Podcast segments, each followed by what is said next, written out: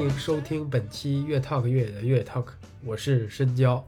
今天要跟大家来聊的话题是巨人之旅，这是一场非常非常独特的比赛。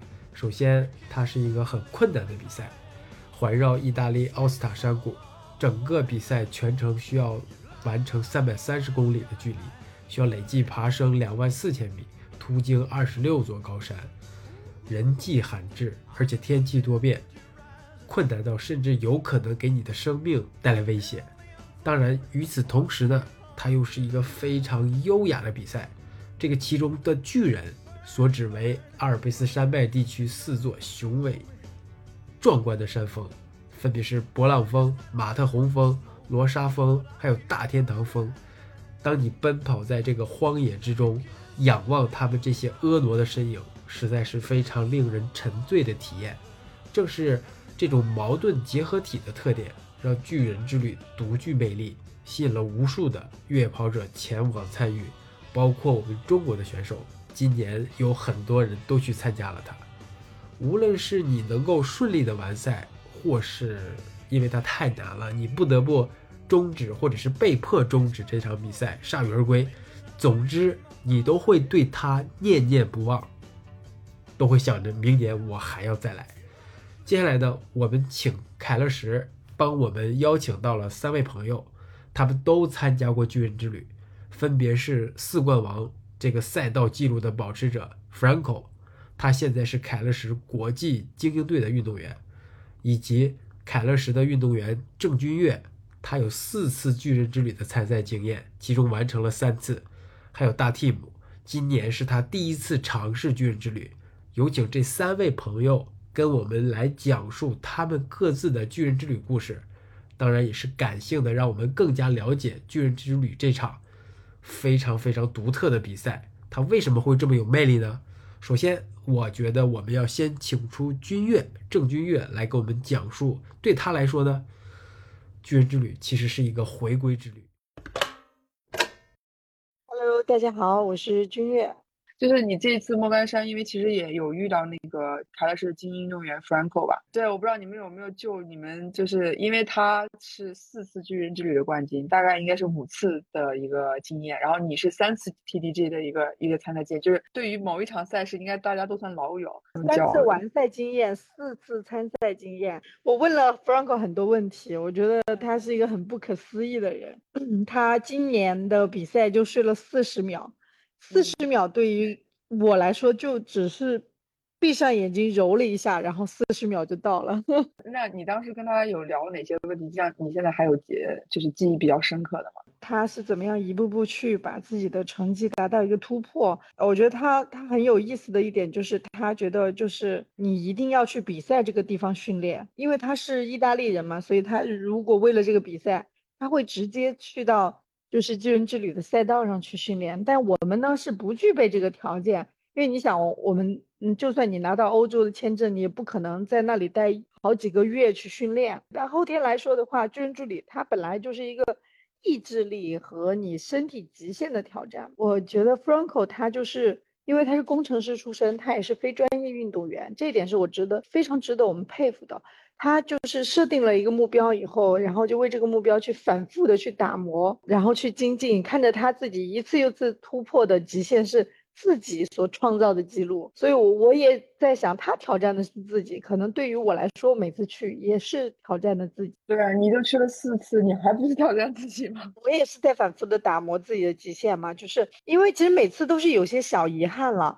像二二年去的话，那个时候是因为。二二年我不知道我们疫情会什么时候结束，然后就想这次既然这么不容易，千辛万苦来了，因为那个时候去欧洲还挺挺不容易的，怎么都要把它跑完，所以那个时候其实我的身体是在一个很糟糕的状态，根本就不适合比赛的状态下，但是我还是把这个赛道走完了。如果我完我完成了，我不能再来。就不留遗憾。如果我能再来，这也算是我真正意义上把这个赛道完全跑一遍，然后把它记在心里，这样子。其实是出发的时候已经知道自己的身体状况不是一个准备很充分的一个样子，对吗？就是其实就很任性，因为当时我知道我自己新冠没有完全痊愈，但是我既然都来了，对不对？然后我就试着想说慢一点，然后去试一下，还是最后还是因为这个身体导致我在赛道上睡得特别多。我跟 Franco 聊到，我说。二二年睡了三十多个小时，还觉得太疯狂了。他说我二二年就睡了两分多钟，人和人真的是有差距的。没 事，他他他第一次参赛还睡了七个多小时呢，没关系的。没有人会生来就能这么天赋异禀，但是我觉得只睡四十秒这件事，我我我跟 Frank 讨论过，我说 Only you，只有你能办到。然后然后我甚至当时还问他，那你既然不睡觉，你会选择换衣服、换鞋子吗？到时候哦，我会。他说我我会换衣服，会换了四次鞋子，但是我没有换裤。就是这些小细节让我觉得嗯很有趣。然后我们有聊，他说你会洗澡吗？我说我我有洗两次澡。然后我觉得洗了澡会让我整个人很精神，但实际上我洗澡的时间都够他睡五次觉了。你如果以四十秒为基准的话，是确实是。那你现在如果回想，因为你是二零一八年当时第一次去参加巨人之旅嘛，但那时候其实是一百三十公里，对吧？那时候为什么会在二零一八年的时候去选择挑战？就就是为什么会去选择去参加这场比赛？因为我记忆中你应该是二零一五年的时候才开始说慢慢慢慢一一点一点去接触马拉松、越野跑。其实是很简单，我从开始玩我就被种草了巨人之旅。呃，我是。无意间在纪录片频道看到纪录片在讲这个事情，哇哦，太不可思议了！我这辈子应该不会去干这件事儿吧？然后特别神奇，就是在你接触几年以后，然后你你开始有机会去靠近。我抽了签，我抽了，其实我从二零一六、二零一七年我就开始抽签，巨人之旅就就没有中。然后我想说，我这个人中签的概率几乎为零，就像 UTMB 抽抽两年到第三年才会就是自动顺承的那种，也不是能中签的那种。然后我就说，那我去挑战一下这个一百三十公里这个组别，因为当时最远也跑跑跑完过一百二十多公里嘛，就高黎贡那个。然后我觉得挑战一一百三，如果我完赛了，我就可以直通。三三零，所以那时候就萌生出说要去跑一个他的幺三零的组别，只是没有想到他一百三组别其实是。最难的，你知道吗？是不是当时那一瞬间就应该选三三三才对？因为是这样的，其实三三零的完赛率是远高于幺三零的，因为三三零有足够的时间，我们可以在路上自由的分配和安排你的体能。但幺三零你只能往前冲了，因为你没有多余的时间，它关门时间非常的紧，一百三十九公里关门时间是四十四个小时，第一届的时候是四十个小时，它每后来就是因为。就完赛的人太少了，他不断的在调整，知道吗？在我之前，甚至没有中国女生完成过这个比赛，肩负了很多这种看似要不可能的事情。我我当时也觉得我快要崩溃掉了，因为我出现了幻觉。因为那个比赛它是夜间起跑嘛，你要还是要熬两天，但是你又是大强度，不可能像三三零那样中间慢慢的吃东西，然后再休息，真的就是要卯足了劲儿去冲它，因为它一百三十多公里。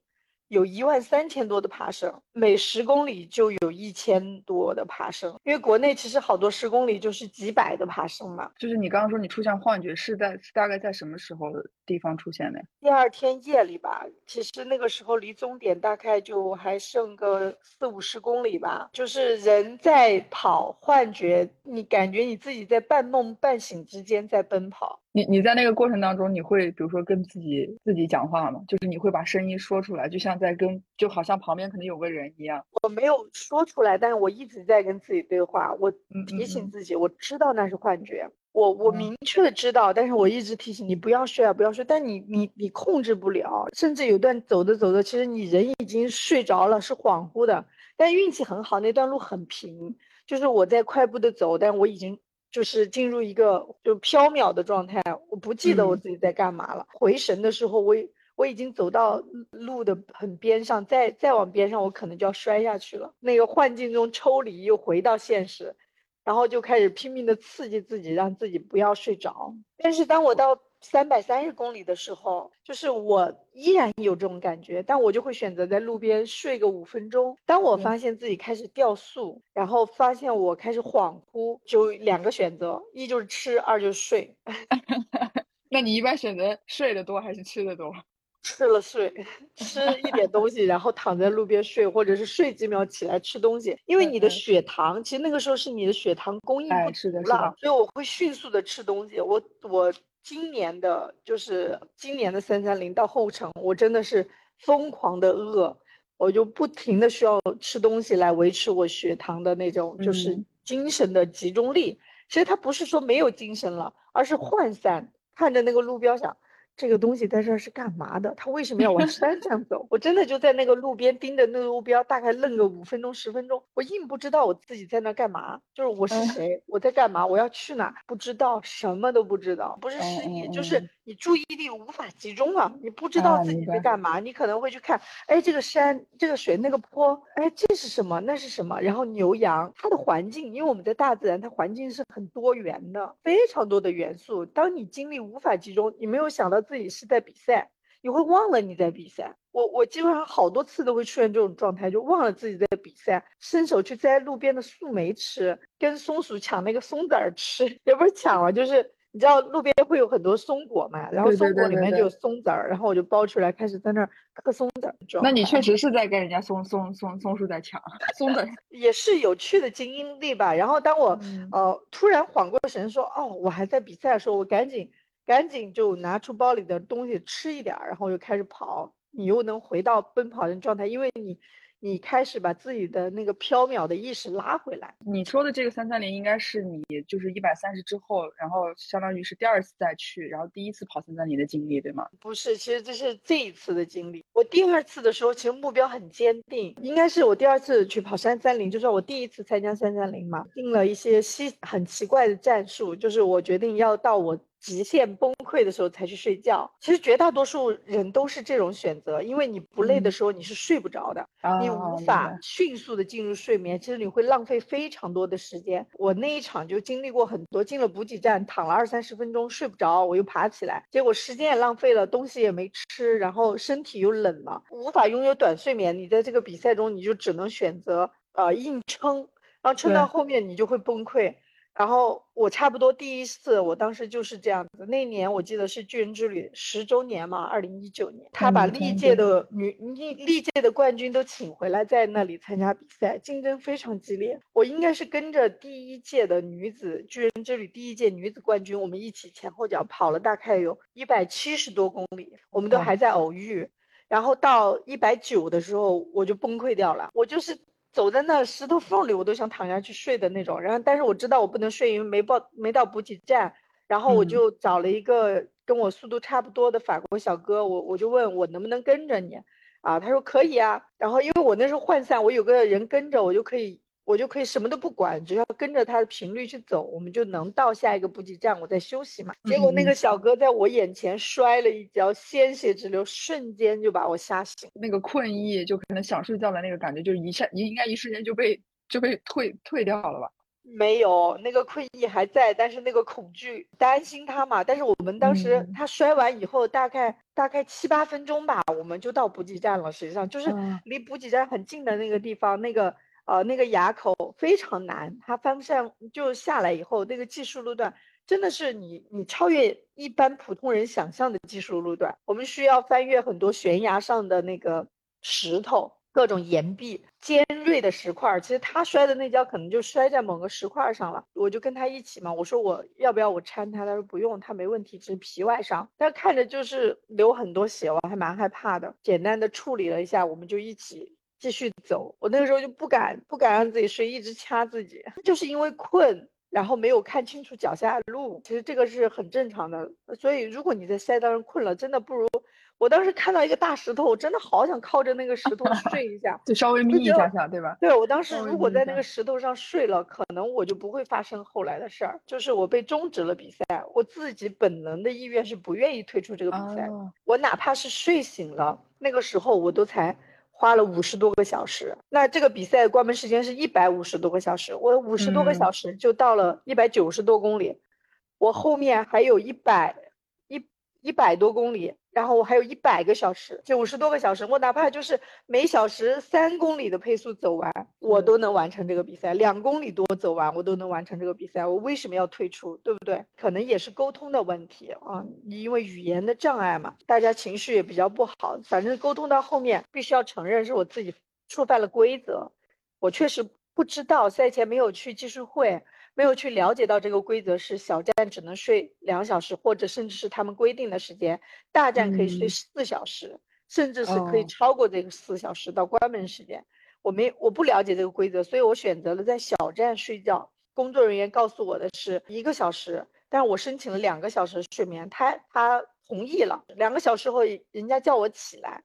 我我说我还需要再睡一个小时，然后我我真的爬不起来，我又继续睡。实际上那个点只有两张行军床，那我占用了一张以后，别人就没有睡的机会，所以他们会会要求我起来。然后这个时候我起不来，我真的太困了。然后他们就只能说就是 OK，在第三个小时的时候叫我起来，问我身体是不是出现什么不适，我说没有不适。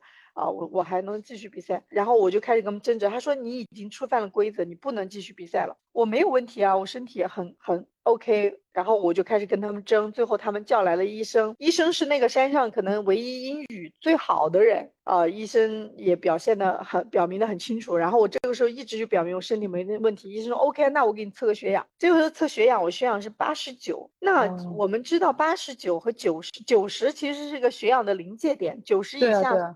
算低，因为那个海拔也两千多嘛，其实九十不算低，但是医生可也可以说你是低的。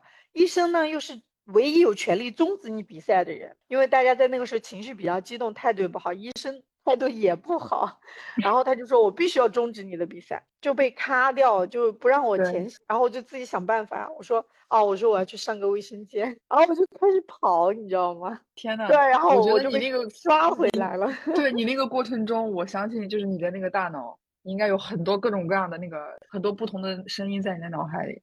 因为没有人会甘心，就是在你跑了两两百公里的时候，就接近两百公里的时候，你去放弃最后那一百多公里，不甘心的，然后你就会。拼命的想要去寻找一个出口，我想我走了，也许他们就不管了，抓回来把我丢上直升机的那一刹那，我知道完蛋了，跑不掉了，然后眼泪就出来了。我说哦，我从中国来，far away，你一定要让我去完成这个比赛。我说你看我的身体没有问题，然后我的状态没问题，我在那又蹦又跳啊，然后他们就觉得我情绪太激动，不适合继续比赛，然后就跟昨天晚上受伤的那个。法国人一起，还有另外几个退赛的人一起，用直升机给送回去了。这就是我第一次就就完整的三百三的经历，然后就特别不甘心，所以就一次又一次的去踏上了这个赛道。我觉得这也是为什么，就是你现在在回忆这个过程的时候，其实这些细节你都记得非常清楚。我感觉你跟巨人之旅就是杠上了，你知道吗？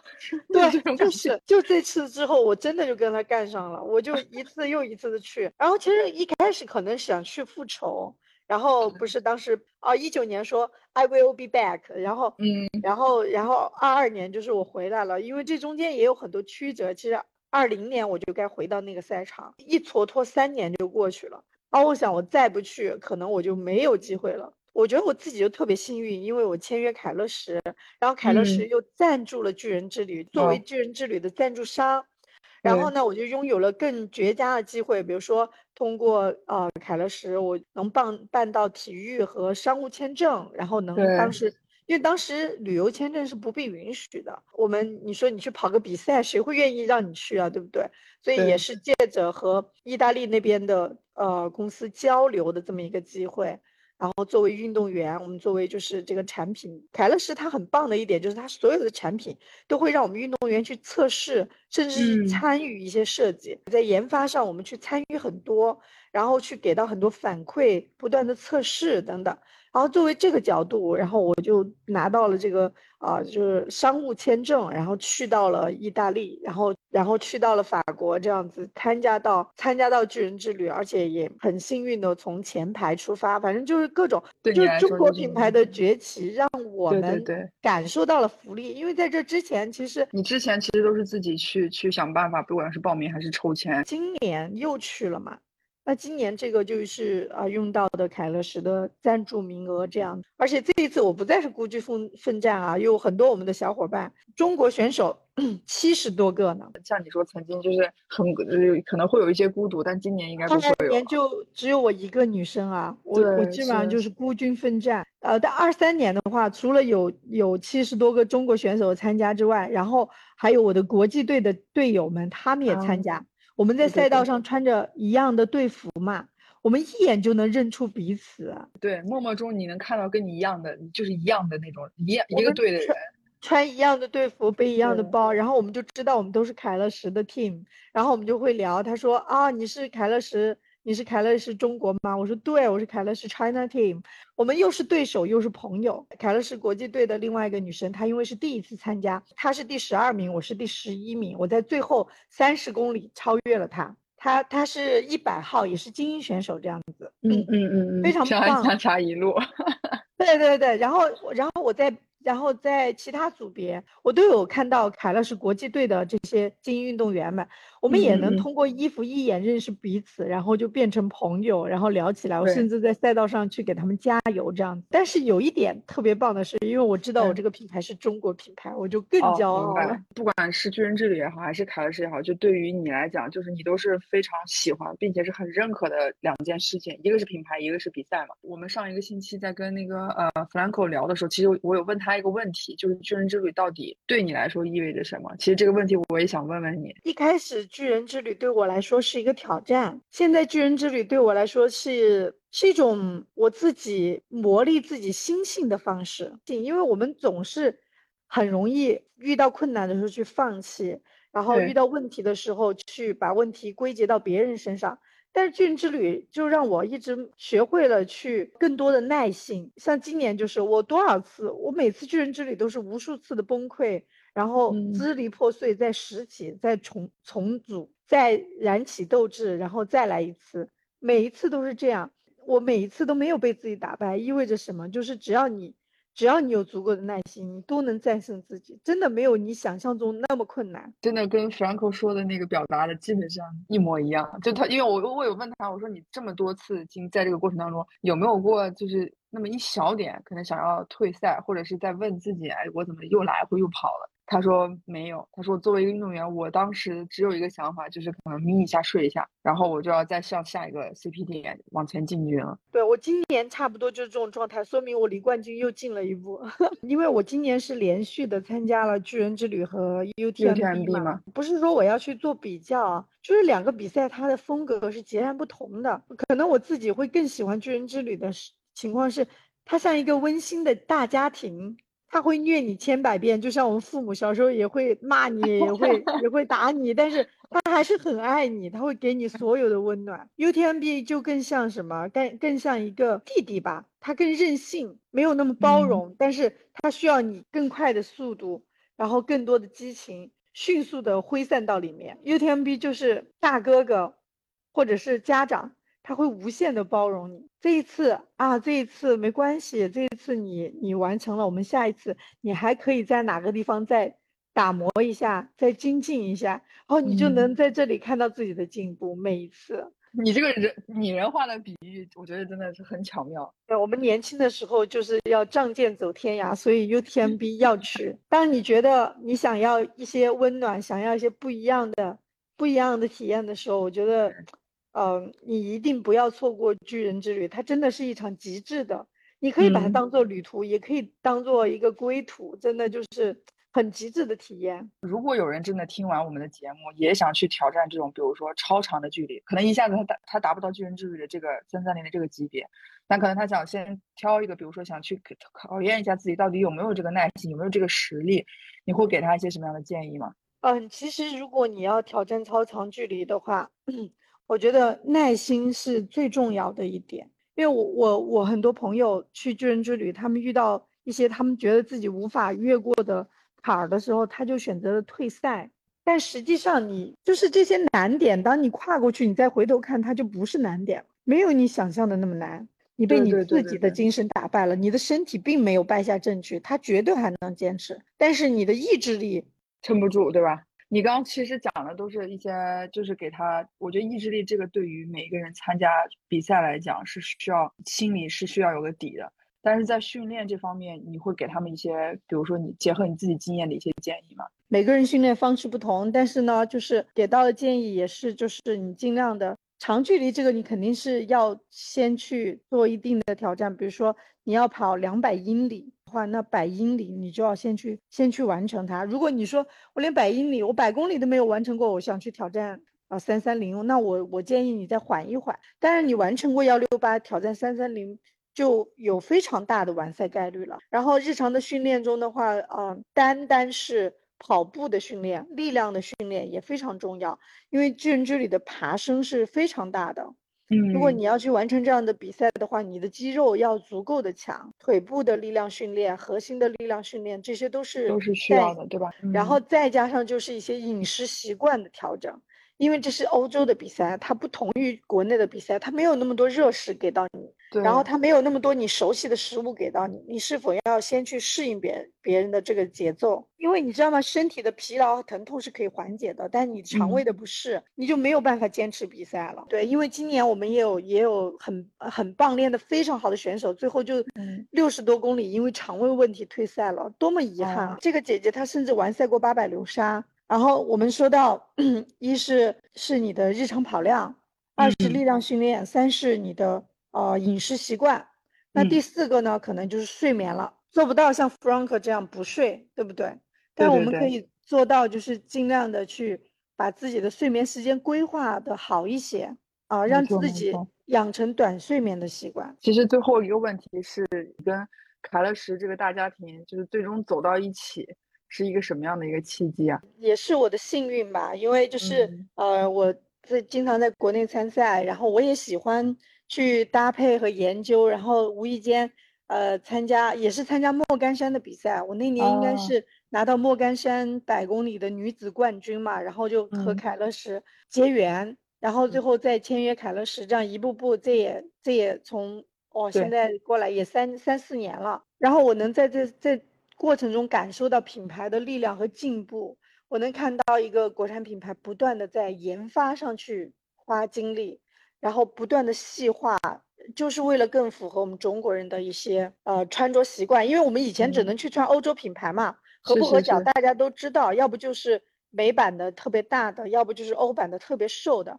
如果你刚好没有长这样的脚型，你是个亚洲脚，对不对？像高足弓啊、宽脚掌啊这些，你就没有更合脚的鞋，怎么办？这个时候，然后你就会发现，包括我们现在 DU 的诞生啊，然后药啊，然后然后还有 EX 系列，它就是不断的在在为我们国人去调整。不是说，但是你看，现在欧洲选手也开始反过来穿我们的国货，去将就我们的这个脚型。然后还有就是说，嗯，在国际的舞台上。我们能因为一个品牌，其实我我去年去那个 UTMB 就有人认出我脚上的鞋，问这个是 DU 吗？然后就是，然后这个好酷啊，因为那个 DU 那个机甲风的那个感觉，就会有老外忍不住，因为太好看，过来问我这是哎，你这个是来自中国的那个凯乐石吗？你会有骄傲感，就像就像我说出我来自中国 China 的时候，我也会有那种骄傲感。这你都有过亲身经历，在这个赛事当中，包括可能你也在这个过程中跟着 这个品牌一起成长，对，所以其实你的这个各方面的经验跟感受都是很全面的。其实去年我不是有拍凯乐石有全程记录我参赛的过程嘛？对，那是一个非常艰辛的过程。然后今年我的跟拍摄影师说了四个字：云淡风轻。他说：“你为什么五百多公里下来云淡风轻？”我说：“没有云淡风轻，只是因为我觉得这一切都是我可以去靠近、可以去努力，然后所以你看起来云淡风轻罢了。其实他其实过程中拍下了我很多挣扎和和惨样。因为去年我是冲线前骄骄傲的换上了我们中国的旗袍去冲线嘛，然后今年的话，我就是他觉得我冲线就云淡风轻，就也没有去。”搞个什么仪式感啊，这那啥的，但是我我觉得我穿着那一身凯乐石冲过终点，也是我的骄傲，所以我没有再更换衣服。能感受到，就是你的心态跟随着这么多，你一次次挑战自己，真真的是一点点在发生变化。所以我二四年有可能还会继续站上这个赛道，再继续跟他杠下去。四次参赛经历，让君越跟巨人之旅这场比赛建立起来了非常复杂却又很深厚的情感。与其说他每次去意大利参加比赛，去参加巨人之旅，其实不如说他每一次都像是一场回归。这跟 Franco 跟巨人之旅之间的情感似乎有一点相似。当我们在回溯 Franco 跟巨人之旅之间关系的这段故事的时候，我们发现对他来讲，巨人之旅最初的时候其实是一次意外之旅。我第一次参加巨人之旅，只是为了积累经验，享受我生活过的这些地方，因为我的家乡就在奥斯塔山谷地区。这条巨人之旅的赛道也途经我的家乡和我家门口，所以我能在这儿看到一些我日常能够看到的风景，这非常好。对我来说，第一次只是为了体现这项运动的一个新的乐趣，其实还不错。我当时拿到了第五名。当我第二次参加巨人之旅的时候，我就拿到了第三名。第三次我就赢了冠军，这对我来说是一个非常棒的体验。这项运动也彻底的改变了我的生活。以前我是登山滑雪的运动员，后来我又是足球运动员。这两项运动让我只能待在家里附近。现在我能够环游世界，去世界各地不同的地方去参加比赛，发现一些新的地方，而且不是用开车的方式。而是用步行的方式。当我走的越来越多，用步行的方式看到的东西，只有在步行的时候才能看到这些新的地方，而不是我刚才提到的开车能够看到的。我第一次参加巨人之旅，只是为了积累经验，享受我生活过的这些地方，因为我的家乡就在奥斯塔山谷地区。这条巨人之旅的赛道也途经我的家乡和我家门口。所以我能在这儿看到一些我日常能够看到的风景，这非常好。对我来说，第一次只是为了体现这项运动的一个新的乐趣，其实还不错。我当时拿到了第五名。当我第二次参加巨人之旅的时候，我就拿到了第三名。第三次我就赢了冠军，这对我来说是一个非常棒的体验。这项运动也彻底的改变了我的生活。以前我是登山滑雪的运动员，后来我又是足球运动员。这两项运动让我只能待在家里附近。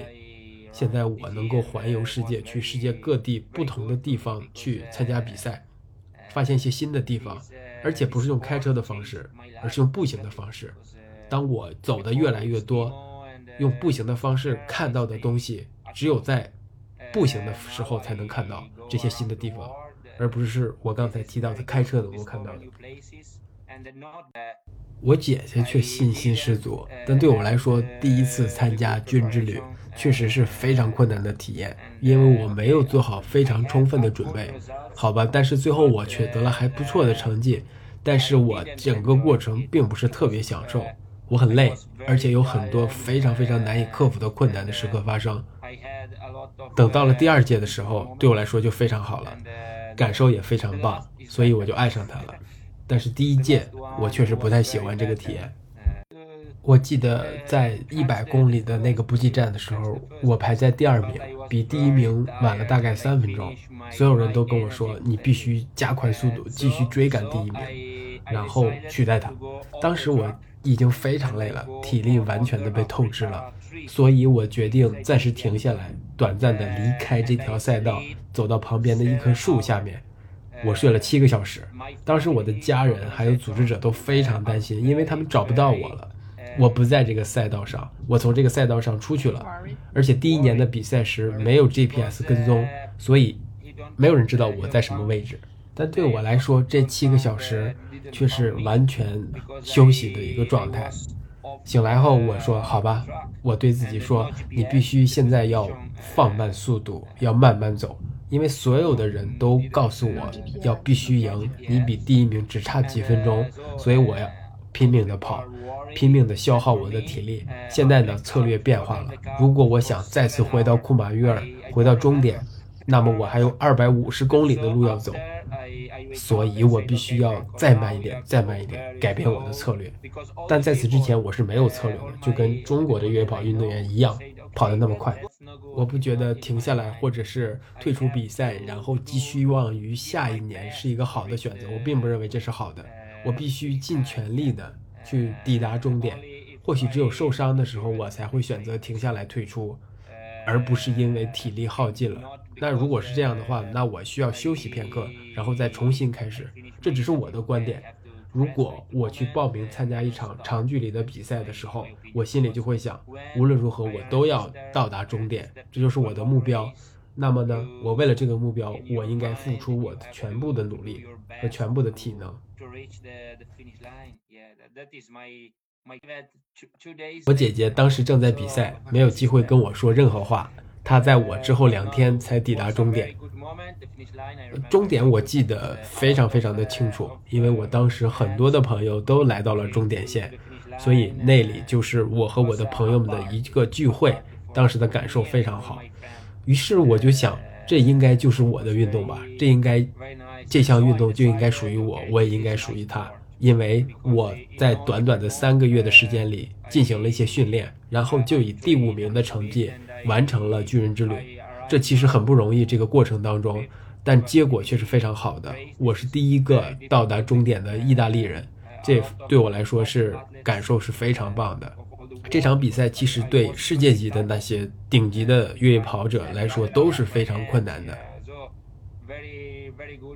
所以我决定。开始做一些有策略的、严肃的训练，成为一个越野跑者。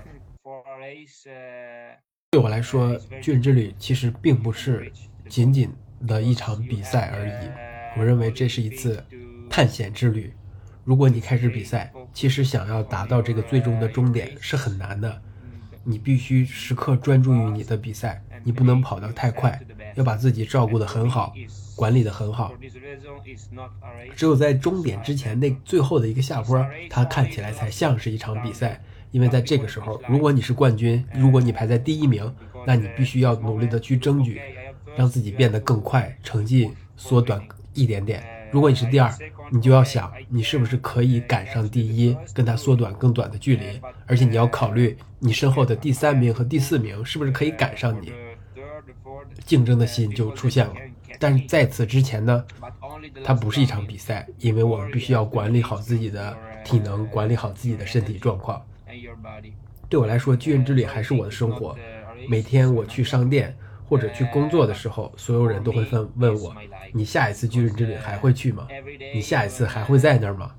但对我来说，现在可能状况会发生了一点点改变，因为我加入了凯乐石的国际队，所以我可能会去参加中国的比赛。而且也有可能我会去参加虾米的 UTMB。所有人都知道，Franco 是属于 TDG 的，是属于巨人之旅的。当然，巨人之旅我也认为它就是我的生活。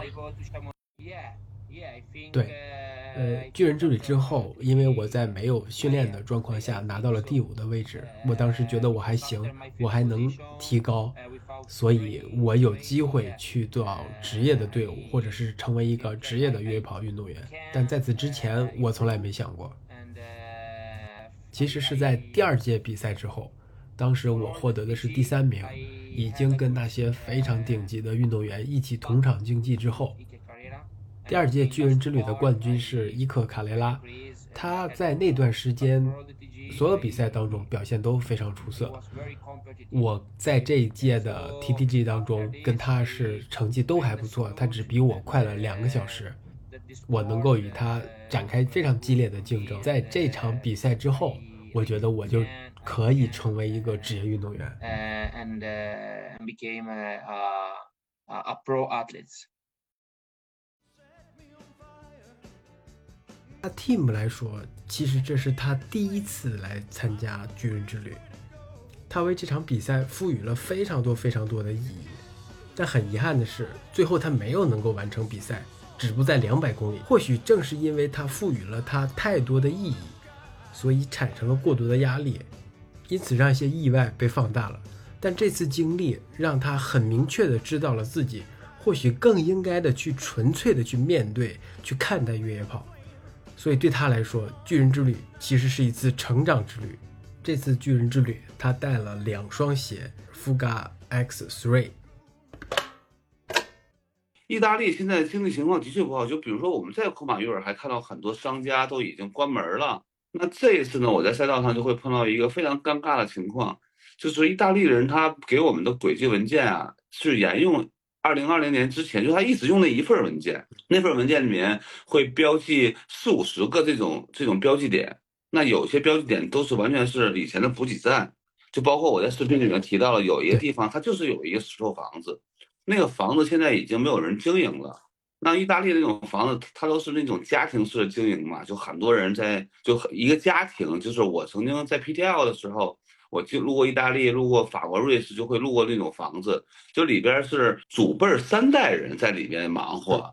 就是一起忙活，它就是一个家庭经营那么一个房子驿站一样，那可以你提供付费的，可以给你饮食啊，可以住宿啊，这样一些。那我在意大利路过就路过好几个这样的房子，都是关掉的。然后关掉的同时呢，就是就是我的手表上的标记点，这就是一个补给点，就是个标记点。我当时呢在去之前，就这点就是我自己反思的问题。就我去之前，群里边他们就讲，他们曾经参加巨人之旅，一根能量胶都没有吃过，完全路上就吃的好好的。然后包括那个大站都能点什么日式拉面。本身呢，他们之前参加的巨人之旅可能人没那么多，我们今年好像是历来人最多的，对，有一千好几百人，然后分两枪出发。那现在就是，即便所以说，现在我们大的补给站是不提供那种点餐服务了，只是说我们随着。公里数的增加，在一百五十公里以后的大站呢，吃的东西会丰富一些。这感觉就是他们就这么设计的。有一个当时有一感慨，我说这感觉跟投名状一样，跑个一百，然后再再让你去感受感受一些好东西。当时呢，他们就讲说，能量胶，我真的一根能量胶都没带。我在库马约尔一起住的那个房子，我们那个房是一个公寓嘛，然后跟我住在一房间里边那个大哥是从加拿大来，他他也是中国人，但他是那个移民到加拿大了，就他他们是先跑 UTMB，然后呢，那个大哥的朋友跑 UTMB 那波人就只有他自己是背靠背，但那波人剩了好多这种那个补给的食品，这种这种食品就全都给他了，完他就。把其中一盒能量胶给我了。其实带能量胶的原因是因为他当时在领装备的时候就带那文件嘛，组委会还是要求你要有基本的多少多少毫升的能量补给。说那我还是放点备用吧，我就把那那那半盒能量胶放在我的准运包里了。在赛道上就第一天，第一天其实其实这个比赛这种长距离比赛对于我来讲，我是因为之前崴脚了，就是一直训练就中断了嘛。那我可能在前第一天就非常辛苦，然后呢，我要进入运动状态，而且我还要担心脚不会再扭到。我第一天大约用十几个小时才到那个大的补给站，然后当时呢，而且在赛前呢，因为现在作为自媒体这样一种角色吧，就我这里边拍边边走边拍，我倒不是赛道上边走边拍，赛道上边走边拍倒影响不大，我是赛前呀。我做了几条视频，那两条视频啊我每天剪片子就在当地时间剪片子，剪到十二点多才睡觉吧。然后早晨大概八九点钟那边我们在教堂边上住嘛，教堂钟一响，基本就醒了。然后呢，我就第一天就到了补给站，我感觉我需要休息一小时。我呃，我看您休息了十五天吧，然后。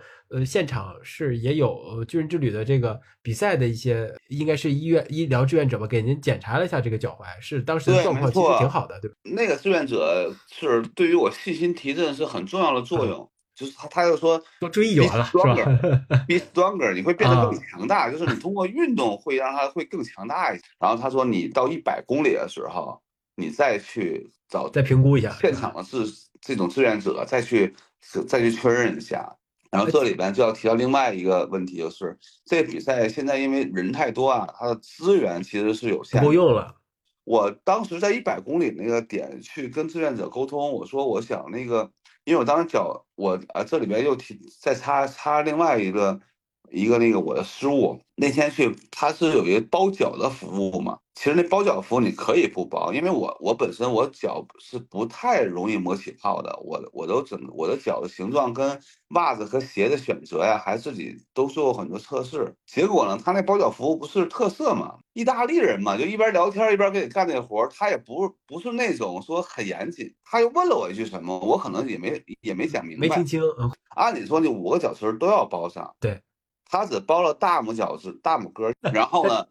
我的大拇脚大拇脚哥包的那个纱布，把我的二拇脚哥在五十公里磨起泡了。这个万万没想到啊！对我这个万万没想到了。我说做了保护，反而是带来了带来了新的新的损伤，新的伤害。第一百公里的时候，我是想把脚全包一下，结果在一百公里那点的时候，我去跟那个志愿者沟通，然后志愿者就说你要排队，然后我说要排多久？完，他就跟我开玩笑说 two days later，然后他又给我比划在那边等的人，然后当时我就想，我我我就想有一个，我要么呢，我就是睡觉去，然后我就睡觉去，我就放弃包饺了。所以今年一个比较特别的体验就是，他这个确实参赛的人太多了，然后他这个所有的资源可能都不太跟得上。他这几件事全叠一起了，参赛人太多了，把资源摊摊薄了。然后呢，意大利经济不好，现在提供的总量资源变少了。还有就是说，沿途上的群众们没那么富裕了。以前他们所谓的一些很好的食谱，什么烤牛肉啊之类的，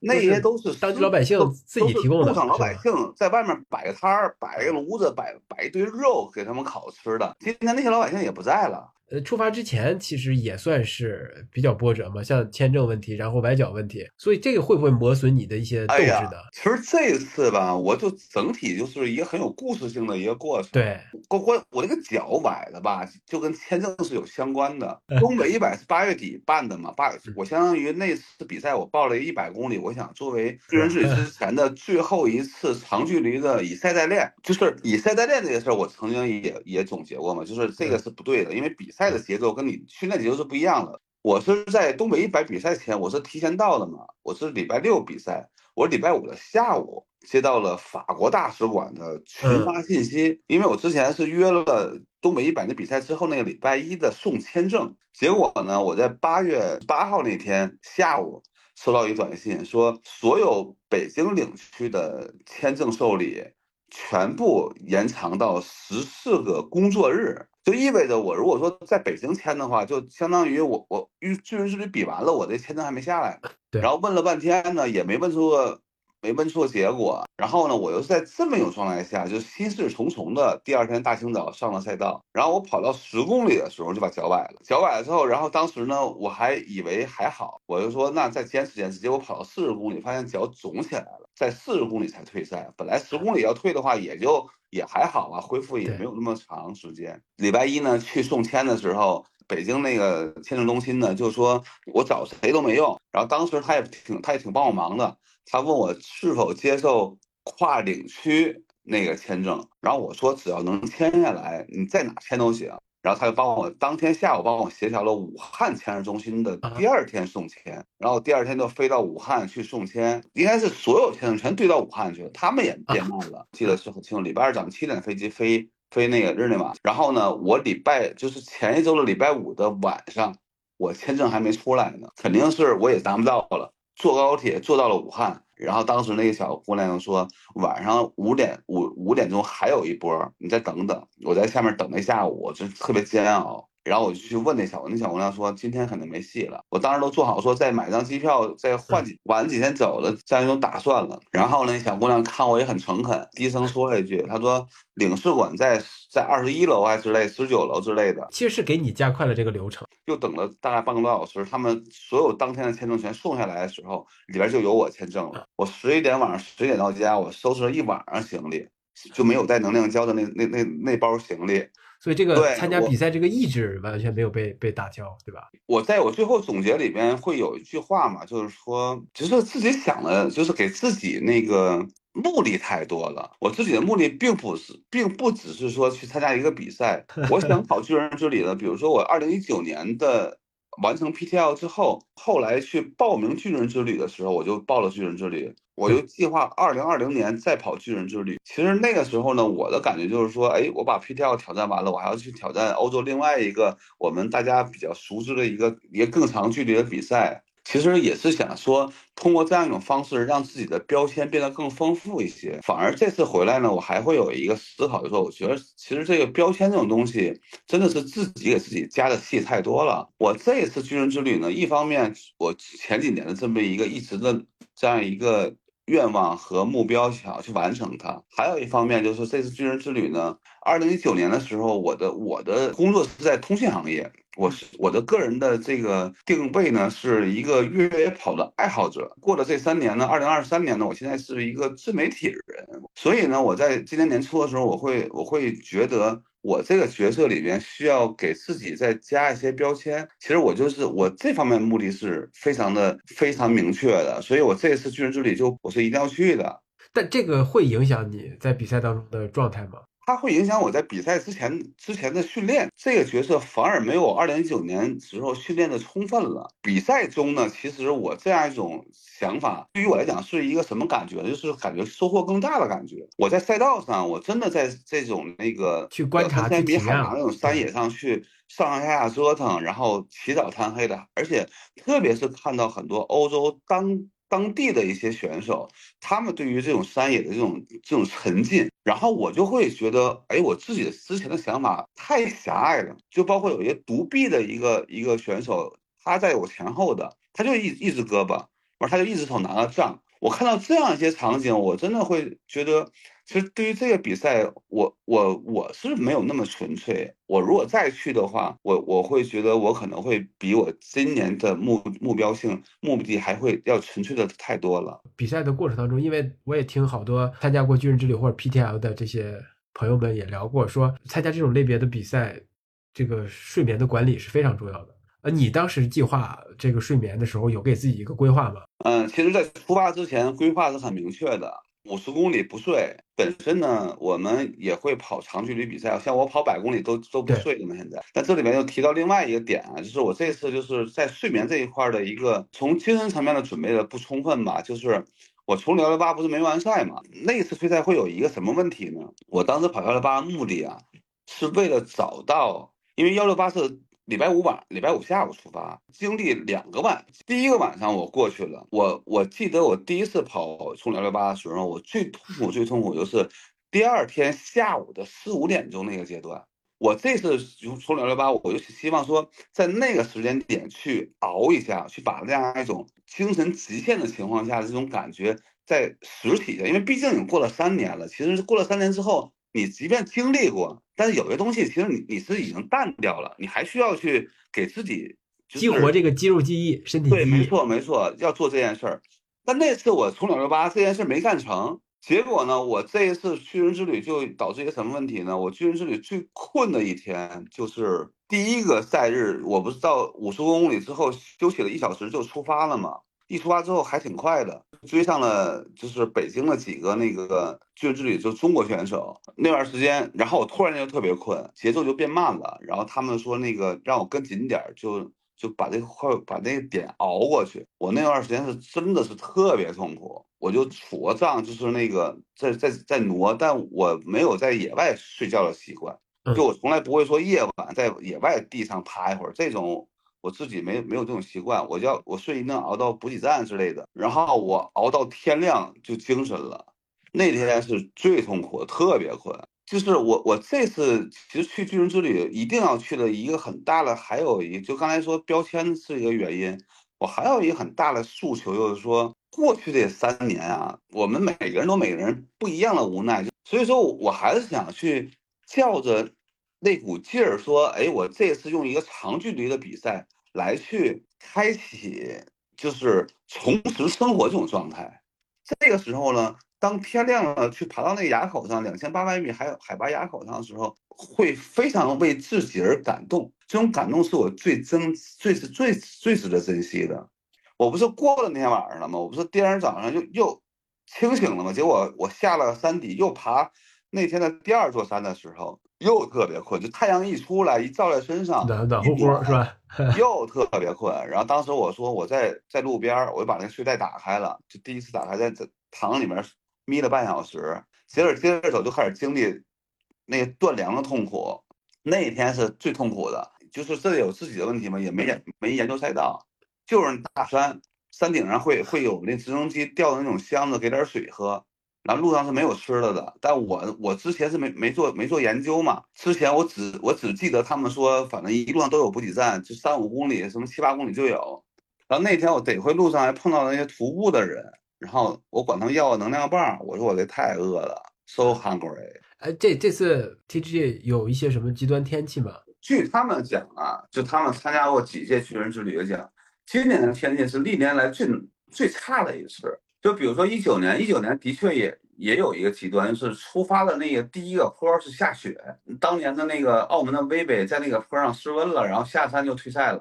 但是呢，那一年往后就没啥事儿了，这天气都不错。我们那天好嘛，这一直在下雨，我去，而且是电闪雷鸣的。我就好就好在，就是今年这也是军人之旅人多的一个好处。我在那个爬那个山上的时候，就当时是很无助的，真的是。就在山脊上，我头灯一照，两边都是悬崖，然后呢下雨，上面打雷，然后刮很大的风。但是呢，你往前看跟往后看，能看到头灯的光亮，就是你不是一个人在这里，说是那种人数不太多的这样一个比赛，我一个人在那个赛段上，那是很吓人的。我去，就是那雨巨大无比。然后我身边一直有几个日本日本选手嘛，他们英文也不好，但是我们长得都差不多，然后。然后我我也不会日语，然后但是呢见面都会互相鼓励一下，然后谦让一下什么的。有一直在担心这个脚踝的问题吗？我一直担心，这个也会带来一些额外的压力啊。会啊，就是本身我不敢快跑，我在一百公里前的十公里的位置又崴了一下。然后呢，我本身我那天一百公里那时候，其实我当时已经心灰意冷了，可能这比赛一百公里我就就完蛋了，这个脚脚如果再肿起来。然后呢，我到了站之后，我拿了换装包，我也没吃东西，我啥也没干，我直接就就钻到那个行军床上就睡觉去了。我大概那天那天就我就以为这个这个事儿已经没戏了，结束了。我就我就睡了三个小时那天，三个小时自然醒醒了，然后醒了之后，我拿手机照我第一件事照我脚踝，我看我脚踝没肿，嗯，就是就没有肿起来。然后当时我活动活动，感觉还好。会有不适的感觉，但是呢，就所以说后来我我仍然不敢太快。但是我看你就退赛那个时候，你是不是状态已经起来了？就是感觉无论是精神还是身体。就我本身我在国内跑别的比赛，比如幺六八、幺百、一百公里啊，也是后半程。但后半程就是肯定比前半程状态好。就是呢，我整个人的精神状态跟生身体状态，我在第三天的时候就已经完全适应，包括我的肠胃。我第一天吃奶酪还有点不舒服，后来吃奶酪都没问题，然后我就整个人的状态完全已经适应那种节奏了，就是包括 PTL 一样，PTL 我跟维寿就净超在一百七十公里退赛之后，我跟维寿我们两个人节奏是很好的，对完？那天我我到那个就是退赛那个点的时候，我当时的状态就其实已经完全是 OK 的，我就希望说服他们，但是这个过程中吧。然后那男的时候一直非常坚决，一句话之后我就不再去坚持了。指着我附近的坐了一排人，都是都是关门的和退赛的。他要说，如果我让你过去，那边那排人怎么办？然后他把我手腕剪了，然后我在那边洗个澡，吃点东西，跟另外一个大那个大兵，就上海的一个在那边也逛也退赛的一哥们儿，我们俩就准备坐大巴。回库马约尔嘛，他有一个赛事的百度大巴。但是话说回来，就回来之后，有一朋友跟我去聊这些话题嘛，就我我我我觉得这件事儿还是怪我自己，那个一点一滴的行为，一点一滴的决定所带来的。那这个结果就是所有这些决定导致的结果。像这种带伤参加这么高强度的耐力运动的一些一个比赛，是问题不大的嘛？你不会担心是不是会恶化呀？赛事过程当中去合理的控制它。是没有问题的。决定去的一个一个基本的原因呢，是是来自于我在之前，比如说我跟那个康复老师有非常充分的沟通，就你这个的确没伤到筋骨，就是那个软组织损伤。然后有一个观点就在康复圈的一个观点就是，软组织损伤的这种保守恢复期是三个礼拜。他们来判断呢，就是我这个伤在三个礼拜里边是有一定的恢复基础的，对，所以在这个基础之上有这么一个基础，我才敢去参加这比赛。呃，普通的医生可能不会做出这么这样的判断，但是对运动康复的这个类别的医生就会做出这样的判断。没错，我前两天在那个莫莫干山，我碰到一个烟关注我的朋友，就路上跟我跟我聊天儿，然后说他他也是之前受伤怎样，然后现在恢复怎样怎样，然后我们俩就聊聊到一个观点，就说那个哎，受伤之后你去过医院吗？然后都没去，他说去医院肯定是休息，对，休息，这就啥也别干了，你是吧？就医院的医生的结果一定是休息，就没有可能说让你去继续运动，对。肯定还会去。更加沉浸于那样一种去拾起这种对于山野的热爱和对自己对于这种运动的理解和沉浸这种快乐吧，的确很漂亮，的确很漂亮。包括像后边什么马特洪峰啊，还有那个《指环王》的拍摄地啊，那些地儿我还都没跑到呢。这就是他们三个人的巨人之旅的故事。听到这期的朋友，如果你恰好也是长距离越野跑的爱好者，期待能够有一天我们能在奥斯塔山谷相遇，能在巨人之旅相遇。